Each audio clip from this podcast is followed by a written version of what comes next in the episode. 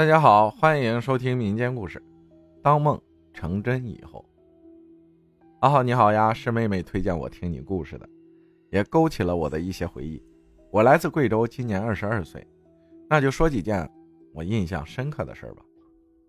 我们家是地地道道的农村，我家旁边一百米左右的地方有一座老屋，是奶奶他们那个年代的瓦屋，墙体是木板，屋主。去外地做生意，这个屋子破烂不堪，有些歪斜了。门锁着，我们经常躲猫猫，都会在这附近，但是没人敢进去，因为我幺奶奶是在这里面去世的。但是小孩毕竟调皮，日久年深的，终于门还是被破坏了。胆子大点的会结伴进去看看。屋子特别黑，几乎不见光。那种屋子窗子很小，加上没人住。窗户是紧闭着的。有一次，我和妹妹跟姐姐吵架了，就和妹妹一时兴起，大着胆子想去里面看看。据我所知啊，之前进去的没超过五个人。我和妹妹进去以后，因为好奇，就翻了柜子，有信封。往里间走，有很古老的碗柜。妹妹从里面摸出很多毛线，颜色各异。我当时觉得像心脏，但我不敢说话，因为我知道。一说，这两个都害怕了。我们约好，谁都不能大喊大叫，不能拔腿就跑。妹妹继续翻着，有很多头发，她就抓起来扔了。有个楼梯，我就爬上了楼梯，看了下二楼，觉得二楼的墙壁很神奇，木板透着光。我就跟妹妹说了，妹妹叫我下来，她上去看看。接着她直接爬上了楼，我就随口说了句：“你小心一点。”不要掉下来！话音还没落，就感觉灰尘四起，妹妹已经躺在地上了。我在楼梯上懵了大概两秒，冲下楼，扶起妹妹，她双眼通红，全是血丝，满脸是泥。我说：“别说话，别说话，不怕了，我们马上就出去。”这句话好像是跟她说，又好像是跟我自己。然后我就扶着她出去了，不敢跟爸妈说，这件事儿就这样过去了。后来上小学四年级还是三年级的时候，前桌一个很漂亮的小女生死了，被马踢死的。当天晚上我就梦到了她，她披头散发贴在房顶，她喊我的名字，跟我说：“来和我睡一晚。”她就要走了，以后就见不到了。我记得当时我并不害怕，还挪了位置让她躺了进来。第二天也没什么奇怪的事儿。还有一件事儿也是发生在没上学的时候。大姨家附近有一个男孩子，当时应该二十岁左右，我们管他叫哥哥。前几天刚来过我家，大姨家离我家大概十里路的样子。回去后不久，我做了噩梦，梦里那个哥哥面无表情地跪在镇上百货大楼的街上，头突然掉了下去，脖子的地方就冒出来很多白色的蛆，迅速地爬着。那天我半梦半醒的时候，听到爸爸在和妈妈说话，说谁谁谁死了。他们说的那个名字，就是大姨家附近的那个哥哥的名字，也就是我那天梦里死去的那个人。初中学校女厕，我遇到的离奇事件就不说了，反正也是闹鬼。再说说我刚辍学时的一个梦吧。我十五岁，初中毕业就辍学了。刚辍学的那半学期在家待着，有一天晚上梦到一个男生，很年轻，感觉很熟悉，但我不知道是谁。我家住的是瓦屋，有堂屋的那种。他拿着刀追着我要砍，眼睛恶狠狠的，咬牙切齿，脸色苍白。堂屋里经常会摆着一张空翻的桌子，我就一边哭一边围着那张桌子跑。他一直在后面追，梦里他追到我了，我几乎就要叫出来了。然后我迅速蹲下去，用脚画了个圈，嘴里念的是什么我不知道。然后那个男生就定住了，我就安全了。知道我安全了以后，我就醒了。我经常会做噩梦，梦到鬼啊、僵尸啊什么的在老屋旁追着我跑，所以我也不会稀奇的跟我爸妈说，因为这个梦我就没提。下午我在看电视时，听到有人喊爸爸，说有个堂哥死了，跟我家其实已经不亲了，但按辈分我要喊堂哥。他家离我家不远，我机械的看了看时间，下午五点多。爸爸在村里属于管事儿的那种，也就是红白喜事的主管，所以基本上有什么事儿都会来请他去组织。我当时愣了，脑海里不自觉回想起那个提刀追我的男生，这才想起来那张脸竟然和堂哥的重合了起来，就很害怕的跟妈妈说了。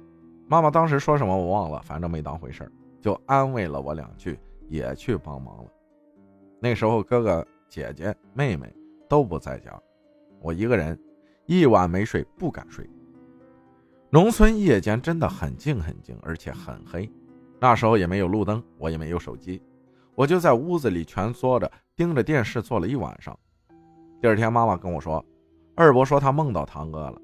这里说一下，堂哥就是二伯家的大儿子，堂哥比我姐大一岁。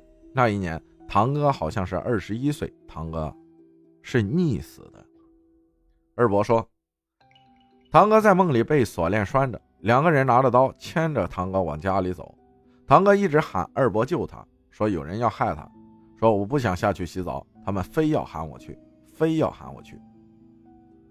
二伯问堂哥怎么了，堂哥不回答，只是一个劲儿的说有人要害他。后来二伯拿出手机打电话报警，没来得及打就醒了。二伯说他想不通，堂哥很乖的，在外面也不乱花钱，也没有什么朋友。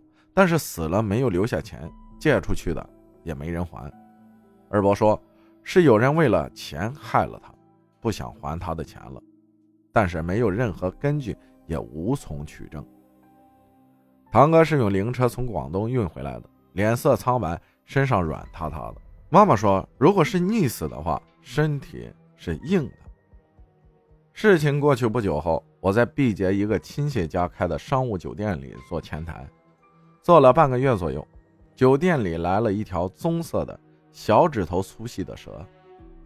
表哥的老婆我喊姐姐，因为和我们是同姓，所以按辈分喊的。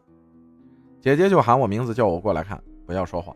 后来姐姐找人把蛇处理了以后，怀疑是有人故意放的，因为酒店在二楼很高的楼梯，调了监控，看到那条蛇是慢慢爬进来的，这样就放心了。晚上呢，我就做噩梦了。哭着醒了过来。第二天，姐姐就联系家里说要请人叫魂，因为那段时间姐姐老是生病，去了很多次医院都治不好，又遇到这事儿，就决定请人叫魂。我爸并不信这些，很讨厌家里叫魂什么的，所以我是在这个姐姐家里叫的魂。叫魂的是一个四十多岁的阿姨，烧了好几个写上名字的鸡蛋，最后他看着鸡蛋，念着我的名字，问谁是某某某。我说就是我呀，他看着我酝酿了一下，说：“你最严重啊，小姑娘，你的魂牌很散。魂牌散的意思就是魂魄不定，也就是阴气很重。”他说出了我遇到那条蛇，蛇给我点头的事儿，还说最近有两个男生在追我。我想了一下，确实都有，就半信半疑了。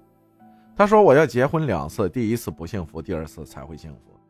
现在我二十二岁了，一直有点摸不着北，会纠结自己究竟找喜欢的还是不喜欢的，究竟真的会不会结两次婚？我嘴上跟身边人说的时候都说不信，其实我也是半信半疑。小时候我生病，什么病不知道，妈妈带着我走了很多地方，看了很多医生，都说不出个所以然来，也不是什么大病。就是后背最中间那根骨头很酸很痒。小时候我经常早上起来好好的要去上学了，突然就哭了起来，拿后背在墙上、椅子脚上到处撞、到处蹭。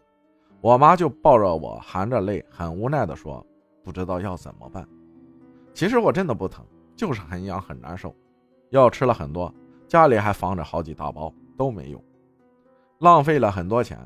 后来怎么好的我也不知道，但清楚的记得。后背经常发凉，会觉得有人死死的盯着我的后背，是那种恨恨的、怨气很重的眼神。好像长大以后，大多数时间都不在老家，也经历了许多事，不知道是对这些事情麻木了，还是渐渐的免疫了很多。现在不怎么怕了。我相信世界上有这些东西，但我也相信科学。但我个人觉得，科学是已知的东西，这些奇怪的现象。是还没有被解释的未知，不能用已知去判断未知，所以我一直怀着敬畏的心理。也觉得我这一生虔诚，没做什么伤天害理的亏心事所以我觉得，就算这些东西在我身边，他们也不会伤害我。在这儿说这些也并非无端造谣，确实都是我自己经历的。如果有哪里引起了逝者家属的不适，我表示抱歉，我并无意冒犯。好了，故事很长很多，就先说到这里吧。手酸了，辛苦浩哥了，发表的话我会很开心的。感谢金浙分享的故事，谢谢大家的收听，我是阿浩，咱们下期再见。